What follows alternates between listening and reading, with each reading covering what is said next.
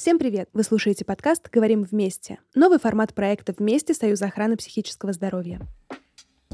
Как вы помните, Коля решился обратиться за помощью к психологу, но оказалось, что это не такое простое дело в наши времена. Специалистов много, и неясно, на что обращать внимание. Как выбрать психолога? Именно это мы сегодня и обсудим. Привет, Коль. Привет. Не видел тебя целую неделю, уже соскучился. Да, время пролетело на самом деле очень быстро. Слушай, я начну сразу с каверзного вопроса. Как твои боже. психологические изыскания?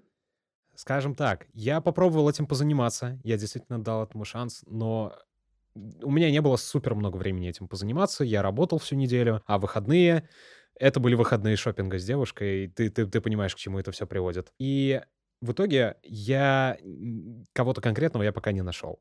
Я зашел в интернет, и чтобы ты понимала, выбрать, найти какого-то психолога, это оказалось очень сложно. Мне кажется, фильм для просмотра найти проще, чем психолога, потому что там фильтров и то меньше. У тебя есть какие-то коучи, психологи, психотерапевты, э, психиатры, всякие разные направления, и мне как программиста свойственен перфекционизм, и хочется найти кого-то хорошего, э, достаточно желательно даже самого такого подходящего под мои запросы. Это значит, что надо с этими всеми фильтрами поиграться. Мне нужна твоя помощь в этом. Я не шарю. Вот, ты как психолог, надеюсь, что ты мне это раскидаешь. Я вообще могу представить, если честно, с какими трудностями сталкивается человек, который впервые задумывается о том, чтобы обратиться за помощью к психологу. Наверное, это то же самое, что для меня сейчас, не знаю, выбрать компьютер. Может быть, наверное, даже еще сложнее, честно говоря. Даже не спрашивай. Ну вот, а я надеялась, что ты мне в этом подскажешь. Слушай, ну а, давай я, наверное, может быть, перечислю тебе какие-то основные а, маркеры, на которые следует обращать внимание при выборе специалиста. Да, давай начнем с того, что там есть, в принципе, куча разных психологов. У кого-то есть образование, у кого-то нет образования, у кого-то есть какие-то пройденные курсы. А В психологической среде вообще есть какое-то понятие стандарта, вот что это прям специалист, а не просто какой-то шарлатан с улицы, который, ну, просто назвал себя психологом, условно говоря. К сожалению, у нас в стране сейчас нет какого-то единого стандарта того, кто имеет право называть себя психологом. По большому счету, даже ты, если прочитаешь пару книжечек, напишешь объявление и назовешь а, себя психологом, не получишь а, за это по шапке, потому что у нас нет какого-то закона, который бы регулировал правила получения психологической помощи. Поэтому здесь действительно приходится разбираться самому. Психологическое образование — это та база, которая должна быть у человека по-хорошему, который называет себя психологом. Здесь есть несколько вариантов. Человек а, может заканчивать либо бакалавриат, либо специалитет.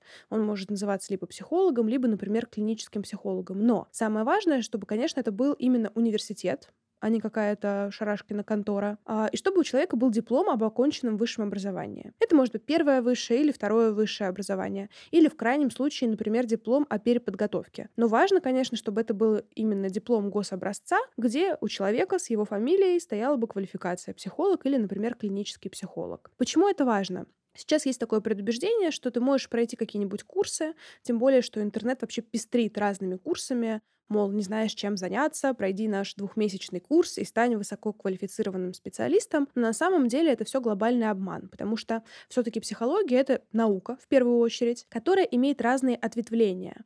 И человек, который называет себя психологом, должен понимать вообще о многих сферах этой жизни. В ходе обучения психолог не просто теоретически изучает какие-то предметы, но еще и занимается практической подготовкой. Его отводят либо в какие-то школы, либо в детские сады, либо в психиатрические заведения, где он под руководством своих преподавателей учится выполнять свою психологическую работу. К сожалению, этим редко могут похвастаться какие-то краткосрочные курсы или какие-то институты, которые не носят а, государственный статус. Поэтому здесь все-таки требуется определенное время, чтобы не просто познакомиться со своей профессией, но еще и окунуться в нее на собственной шкуре, понять, каково это быть психологом и попробовать себя в разных направлениях. Потому что есть такое убеждение, что психолог это вот а, тот человек, который сидит напротив тебя и рассказывает, ну, в кавычках, как тебе жить, да, дает какие-то рекомендации, пытается помочь тебе справиться с жизненными трудностями. Но ведь на самом деле психологи работают в разных заведениях. Это и школы, и детские сады. Психологи, которые работают в пиар-службах, э, в HR-службах. Ну, кажется, даже в каких-то крупных IT-компаниях тоже бывают иногда психологи. В общем, базовое психологическое образование — это то, что в первую очередь должно быть у специалиста. Но, к сожалению, университет не дает тебе какого-то конкретного подхода, в котором ты можешь работать. Потому что, как ты верно заметил, у каждого психолога есть еще и какой-то подход, в котором он работает. Обычно на всех этих сайтах они это указывают. Это уже дополнительное образование. В самом популярном, наверное, является психоанализ, о котором мы все знаем из разных фильмов, сериалов, ну и в конце концов, кто не знает дедушку Фрейда. Действительно, он занимался психоанализом, но психоанализ — это одно из направлений работы. Кстати, не самое популярное сейчас. Многие, может быть, слышали про когнитивно-бихевиоральную терапию. Это все разные направления, которые по-разному смотрят на психику человека и по-разному с ней работают. Не могу сказать, что какое-то направление лучше или хуже, здесь каждый выбирает что-то для себя, но важно, чтобы у человека было это дополнительное образование. Почему? Потому что именно оно дает какие-то конкретные инструменты для того, чтобы работать с какими-то конкретными запросами. Соответственно, базовое психологическое образование — это общее представление о психике, о ее функционировании, может быть, э, специалистам дают как раз а, ориентировочное представление о каких-то дополнительных подходах, в которых они в дальнейшем уже обучаются, чтобы иметь полное представление о работе с психикой человека. То есть при поиске психолога мне надо буквально мониторить и искать у него диплом. И прям читать, что в этом дипломе написано. А, звучит довольно сложно, но хорошо, допустим. Да, ты прав. Конечно, лучше не полагаться на веру. Нет ничего страшного в том, чтобы ты спросил у психолога его дипломы, какие-то его сертификаты, потому что, как правило, у большинства психологов они есть. И если человек получил хорошее образование, он эти дипломы скрывать не будет. А если мы говорим о каких-то сайтах, например, один из самых популярных — это B17, где многие специалисты публикуют свои резюме, предлагают свои услуги, там, как правило, все прикрепляют фотографии со своими дипломами, сертификатами, и ты уже сразу можешь посмотреть, где человек учился, учился, составить примерное представление о его квалификации благодаря этому, и также по его сертификатам посмотреть, в каком именно направлении он работает. А, получается, на B17 есть еще анкеты психологов, которые выкладывают о себе какие-то дипломы и э, сведения о своем образовании. Это их какой-то единственный централизованный сайт, Слушай, конечно, нет. Все-таки мы сейчас а, живем как-никак в 21 веке. У нас огромное количество информационных платформ существует. А, есть специальные агрегаторы, например, где уже подобраны специалисты. Попасть в такой агрегатор непросто, потому что там существуют уже как раз внутренние фильтры. То есть туда берут только специалистов с профильным образованием и специалистов, у которых есть какой-то конкретный подход. Ну и, как правило, еще и какой-то опыт работы, потому что, например, на B17 ты можешь попасться на человека, который только вчера закончил университет. Это, конечно, неплохо, но если для тебя важен опыт человека, то как раз в таких агрегаторах все-таки берут уже людей с опытом. Там ты уже точно уверен, что это будет квалифицированный специалист, но Соответственно, выбор будет несколько ограничен теми людьми, которые представлены в этом агрегаторе. Да, я как раз хотел подвести к тому, что эти сайты вываливаются тоже первыми ссылками в поисковиках, и как раз, с одной стороны, наводит на мысль о том, что раз там такая жестокая модерация, туда довольно непросто попасть, и поэтому, может быть, там окажутся хорошие специалисты. С другой стороны, цены тоже отличаются сильно э, в, разных, э, в разных этих сайтах, и непонятно, на какую вообще цену ориентироваться. Да, тут ты прав, действительно, цены супер разные. И, кстати, в агрегаторах они одни из самых доступных, но здесь есть некоторые ограничения. Все-таки агрегатор — это только процесс онлайн получения помощи. Не каждому человеку подходит работа так удаленно, дистанционно, через компьютер или через телефон. Кому-то важен именно личный контакт. Поэтому здесь приходится искать и находить того человека, кто готов с тобой работать очно. Справедливости ради скажу, что какой-то глобальной разницы в формате работы не существует. Здесь все зависит только от твоих э, личных каких-то предпочтений. В этом смысле, конечно, пандемия нас очень сильно подтолкнула к тому, чтобы многие психологи, которые раньше не работали онлайн, попробовали такой вариант работы. Наверное, скажу, что здесь важна камера рабочая, потому что все-таки важно видеть друг друга, потому что мы создаем свое впечатление о человеке не только по тому, что и как он говорит, но и, конечно, по его невербалике, по его движениям. Ну и все-таки зрительный контакт, он позволяет больше начать доверять человеку, быстрее это делать. Поэтому это важная история. Ты знаешь, какие-то коллеги, может быть, со мной не согласятся, но все-таки я считаю, что это одно из а, таких правил профессиональной этики, что твоя помощь должна быть доступна для человека. Безусловно, это не значит, что ты должен помогать всем за тысячу рублей, потому что все-таки в стоимость наших услуг входит время, которое мы потратили на свое обучение. Приведу сейчас пример. На себе я пять с половиной лет отучилась в университете. к счастью, на бюджете, поэтому это помогло мне несколько сэкономить э, э, свой бюджет на образование. Но после этого на протяжении еще многих лет и на протяжении своего обучения в университете я уже сразу получала профильное образование и получала повышение квалификации. Честно скажу, за это время я потратила на свое дополнительное образование около миллиона рублей. Поэтому это естественно, что мои услуги не могут стоить слишком дешево, потому что, ну, таким образом я компенсирую, грубо говоря, все то, что потратила изначально на свое обучение. Поэтому, да, помощь должна быть доступной, но каждый психолог все-таки оценивает э, ее самостоятельно. Если я, конечно, могу потянуть э, какие-то такие э, суммы, учитывая там мой, мой уровень заработка, я, конечно, не представляю, как люди с более низкими зарплатами могут ходить к таким дорогим психологам, что там 7 тысяч. Даже для них это будет большая цена. Как им тогда справляться? Даже если такой возможности нет, в разных городах есть центры, которые предоставляют бесплатную психологическую помощь. Например, в Москве это Московская служба психологической помощи, так и называется, а, куда могут записаться все жители Москвы, зарегистрированные, для того, чтобы получить минимум 5 бесплатных консультаций. В целом, для какой-то такой первичной помощи, когда тебе вот плохо здесь и сейчас, нужна какая-то поддержка, или ты не можешь определиться, нужен тебе психолог, не нужен тебе психолог, записаться в такую службу и, собственно, получить какие-то консультации, это прекрасная возможность. У них есть э, центры в разных районах Москвы. Здесь э, Google наш друг, он поможет выяснить, где именно эти центры находятся и записаться туда. Поэтому я не могу сказать, что психологическая помощь это что-то такое элитарное, которое не может получить каждый из нас. Есть же еще и телефоны доверия. Я понимаю, что для кого-то это звучит, может быть, а, экстравагантно как-то, или можно предполагать, что это не защищает твои личные данные, но я могу апеллировать к своему собственному опыту. Я несколько лет проработала на телефоне доверия, и могу сказать, что там работают действительно квалифицированные специалисты, у которых всегда есть психологическое образование, потому что иначе их не возьмут на работу. А у них есть какой-то подход, в котором они работают, и, собственно, они также консультируют по телефону, то есть это ничем не отличается от а, очной психологической работы, ну, разве что кроме того, что вы не видите друг друга воочию. Ты также можешь обратиться, задать какие-то интересующие тебя вопросы. Может быть, тебе даже не понадобится целый час, а ты сможешь выяснить все за 20 минут. Но, тем не менее, ты пообщаешься с психологом.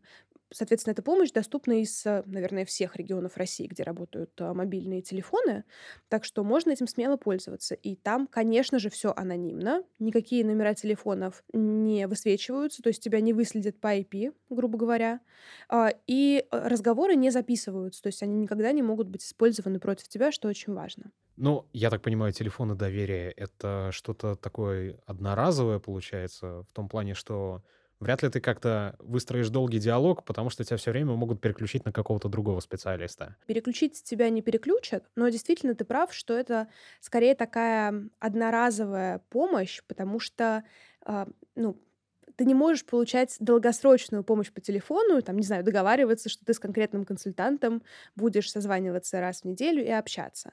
Но если тебе трудно здесь и сейчас, вот прямо сейчас, ты не знаешь, что тебе делать, Пожалуйста, позвони, и ты сможешь обсудить это с кем-то. Тут просто вопрос такой, что я, конечно, могу заплатить деньги. У меня имеются какие-то накопления, которые я откладывал, и я из них могу что-то потратить. Или там выделить, условно говоря, какой-то бюджет на психолога. Просто, а зачем, если есть бесплатная психологическая помощь? Или это ситуация как с бесплатными больницами и платными больницами сейчас? Ну, здесь вопрос предпочтения каждого отдельного человека. Например, если ты хочешь получить помощь какого-то конкретного психолога, что часто бывает, потому что все-таки информация о психологах передается через сарафанное радио, да, кто-то один сходил к хорошему и передает его контакт какому-то другому человеку, соответственно, здесь получение бесплатной психологической помощи отпадает сразу. Конечно, в этих центрах бесплатной психологической помощи есть свои ну, некоторые минусы, как минимум то, что тебе э, потребуется некоторое время для того, чтобы подождать не всегда ты можешь записаться вот прям на завтра, например. Поэтому здесь ты уже принимаешь решение, готов ты ждать или не готов ты ждать, во-первых. И во-вторых, как я уже сказала, э, это бесплатная психологическая помощь, она ограничена по времени. В МСППН это всего лишь 5 бесплатных сессий. К сожалению, не каждый человек может э, всего лишь э, за 5 сессий справиться со своими какими-то сложностями. Плюс вопрос проблематики. Возможно, что специалист тебе не подойдет в бесплатном центре, такое тоже бывает. К сожалению, психолог — это не универсальный идеальный солдат, который нравится всем. У тебя может просто сложиться о нем какое-то не очень приятное впечатление там, с какими-то личными обстоятельствами. Не значит, что специалист не а, квалифицированный. Но просто ты поймешь, что это что-то не то, и захочешь попробовать, например, платную психологическую помощь. Это тоже нормально. Понятно. Но вот как-то подводя промежуточный итог, э, я могу сказать, что Допустим, конкретно для меня телефон доверия не выглядит каким-то подходящим мне способом, потому что я хочу общаться с каким-то одним конкретным человеком, и желательно лично. Я не хочу вот по там скайпу, условно говоря, сидеть и э, испытывать каких-то проблем с веб-камерой, с лагами сигнала э, и с соединением. И там, в принципе, мне, ну, мне, мне очень важен контакт именно какой-то... Ну, вот как мы сейчас с тобой сидим, мы можем нормально поговорить. Я сомневаюсь, что я смог бы так поговорить с тобой по телефону. Или там по видеосвязи. А, поэтому, наверное, что-то очное, скорее всего. Но, опять же, это не сильно уменьшает количество вопросов, которые у меня все еще есть по поводу их поиска, потому что там есть мужские психологи, есть женские психологи, есть психологи различных направлений, есть э, разные там коучи, психотерапевты, консультанты и так далее, пока непонятно, чем они отличаются все еще. Ага, то есть тебя смущают все эти разные непонятные названия. Да, это куча терминов. А это, это все одно и то же, да? Или, или, или, или нет? Давай а, пробежимся по каждому из этих терминов. К счастью, их на самом деле не так уж и много у нас. Сразу отметем коучи. Коучи — это, как правило, специалисты, которые а, работают с определенными сферами. Например, а, коуч по рабочим вопросам, по, работе, по вопросам карьеры где вы с ним вместе простраиваете какую-то конкретную стратегию или решаете какой-то конкретный вопрос. Но все это не затрагивает а, работы с твоей психикой. То есть ну, разработка какой-то стратегии. Если, например, ты принимаешь решение о смене работы, Поэтому коучи сразу в сторону. А дальше есть а, психологи, клинические психологи, психотерапевты и психиатры. Вот это, наверное, четыре самых популярных направления, и непонятно, чем все эти люди друг от друга отличаются. Тоже сразу из этой кучки выкинем психиатров, потому что психиатрия — это отдельное образование медицинское, которое человек получает непосредственно в медицинском университете. Они работают, как правило, либо в психиатрических больницах, либо в каких-то центрах частных, либо имеют лицензию на частную работу. Они имеют право ставить диагнозы и выписывать тебе медикаментозные препараты для лечения. Угу. Запомнили диагноз и лечение. Я сомневаюсь, что мне это нужно.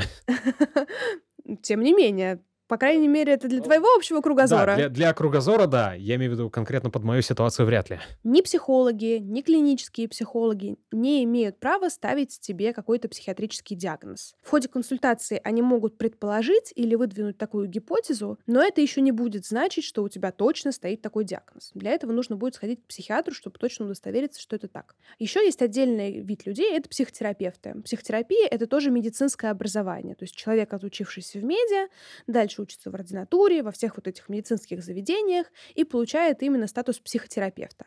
Как правило, это тоже психиатр, но который еще имеет какую-то подготовку в психологической сфере. И он может и диагноз тебе поставить, и какие-то психологические консультации оказать, и еще и таблеточки выписать, чтобы облегчить твое состояние. Поэтому это тоже не наш с тобой случай в этот раз, я думаю. Ну, ну да, звучит похоже на то. Ага, у нас остаются либо психологи, либо клинические психологи. На самом деле а, разница есть, а, но не такая уж, чтобы глобальная. А, психолог может работать с разными запросами, которые у тебя возникают, в то время как клинические психологи могут тоже работать с разными запросами, но плюс к тому же они могут работать с со смежными областями, когда у тебя есть какие-то ментальные сложности. Например, депрессивные состояния, тревожные состояния. Не знаю, если тебе поставили какой-то психиатрический диагноз типа шизофрении, биполярного аффективного расстройства и всего такого прочего. Потому что клинические психологи, а, они, собственно, проходят практику еще и в психиатрических больницах учатся проходить, проводить всякие тесты э, с людьми с расстройствами. Это не значит, что они работают только с людьми с расстройствами, но когда к ним приходит человек с какими-то трудностями, они уже могут понять, это такая нормальная тревога или все-таки уже какой-то патологический процесс, а когда лучше еще к тому же обратиться и к психиатру, чтобы, например, он выписал какие-то медикаментозные препараты, чтобы было проще справиться с этим психическим состоянием. Поэтому мне кажется, что ты бы мог смотреть на тех людей, у которых в квалификации написано либо психолог, либо клинический психолог. Ты все это рассказываешь, а, и у меня создается впечатление, что ты все больше советуешь мне сходить к клиническому психологу как клинический психолог, а не как друг. Я не знаю, мне неловко. И а, ну, я немного теряюсь. Во-первых, эта ситуация, в принципе, довольно сложно найти какого-то психолога, мне лично. Я запутался и так далее. С другой стороны, ты ведь не пытаешься меня сбагрить куда-то, чтобы мне прописывали таблетки? Слушай, ну, конечно, нет. Просто мне кажется, что когда у тебя есть какая-то опция, когда специалист получше диагностирует твое состояние, это все-таки более идеальный вариант, потому что к психологу можно ходить бесконечно долго.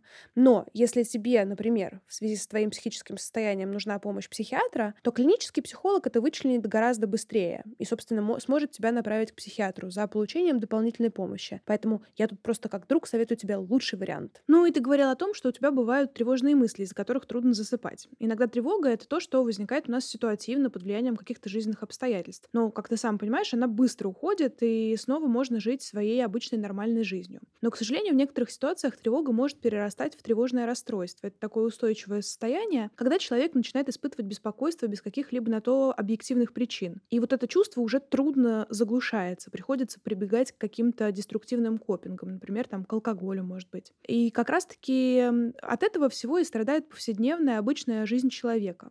Как раз в такой ситуации очень полезен клинический психолог, потому что он может отличить вот эту нормальную тревогу от э, патологической. И он как раз сможет оценить, насколько сильно нам стоит тревожиться из-за твоей тревоги. Ладно, я доверюсь твоей рекомендации, хотя она звучит немного пугающе, будем честны. И э, тут еще куча вопросов всяких всплывает, учитывая, что я посмотрел пару личностей а, на сайтах и просто их так это открыл вкладочки в браузере, условно. И даже если я, кстати, проверю, у них есть дипломы или нету, это хороший вопрос. Э, они же все разные, я, конечно, могу судить их там по аватарке, условно говоря, или там по... Ну, по образованию, да. Вот сейчас будет какая-то градация. Но не по внешности же мне их судить, в конце концов. Я понимаю, что люди в психологии бывают очень и очень разные, но, допустим, кто подойдет конкретно мне больше, мужчина или женщина, как минимум?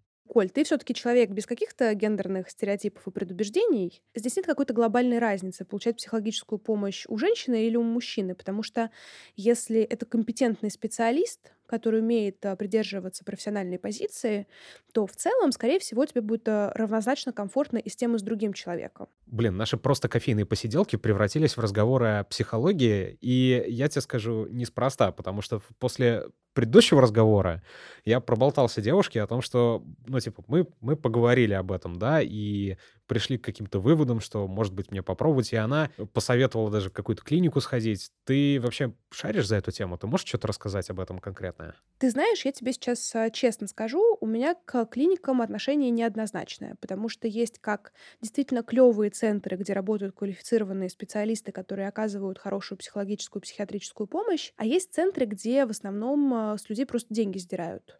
Не так давно мне знакомая рассказала ситуацию о том, что она положила в такую частную психиатрическую клинику свою дочь, ну, по показаниям на самом деле. Но факт в том, что за две недели пребывания она заплатила полтора миллиона. Понятное дело, что условия в частных психиатрических клиниках и в государственных будут отличаться, но посмотрев схему лечения, которую выписали этой девушке, какие-то заключения, которые специалисты выдали. Конечно, я не психиатр и не могу дать именно квалифицированного ответа по психиатрическим диагнозам, но, честно говоря, все это вызвало у меня большое количество вопросов. Так что я бы рекомендовала относиться к таким клиникам с настороженностью и все-таки смотреть отзывы, посмотреть на сайте, какие именно специалисты там работают, есть у них образование, нет у них образования, опять же, какой у них опыт работы, с какими конкретно запросами они работают. Все-таки в наше время в интернете много честных отзывов о работе специалистов. И прям сразу, знаешь, откидывать их из поля своего внимания тоже не стоит. Понятно. То есть с клиниками прям полностью отдельная ситуация, потому что, с одной стороны, вряд ли какого-то шарлатана пустят в серьезную клинику, но с другой стороны, бывают клиники шарлатанов. Uh, не знаю, я, наверное, пока не хочу соваться в эту всю историю. Для начала просто начать с каких-то просто психологов, uh, может быть, клинических, как ты советуешь, психологов. Э, просто на вот этих агрегаторах. Мне в этом смысле, конечно, э, нравится, как работает сарафанное радио, знаешь, когда кто-то кому-то советует специалистов, с кем они уже успели поработать, или когда кто-то из э, знакомых с кем-то успел поработать. Поэтому вот в этом случае точно нет ничего плохого, когда тебе кто-то рекомендует специалиста или центр, в котором он уверен. Думаю, что, наверное, я ограничусь какими-то просто агрегаторами, потому что это звучит проще, чем все остальное, учитывая вот эти клиники. А, наверное, я все-таки попробую с чего-то простого начать, и потом уже, если мне что-то не устроит, пойду к чему-то более сложному. Меня беспокоит еще один вопрос. Я сохранил, ну, штук 15 каких-то людей, которые мне уже приглянулись. Я еще проверю, если у них дипломы, опять же. Но у них в разных а, но там написано, что они специализируются в разных направлениях. У кого-то это гештальт, у кого-то КПТ вроде бы, или КБТ, я не помню. А, у кого-то это психоанализ, как мы уже обсудили. Вот э, кто из них кто и кому идти конкретно мне, и кто из них лучше?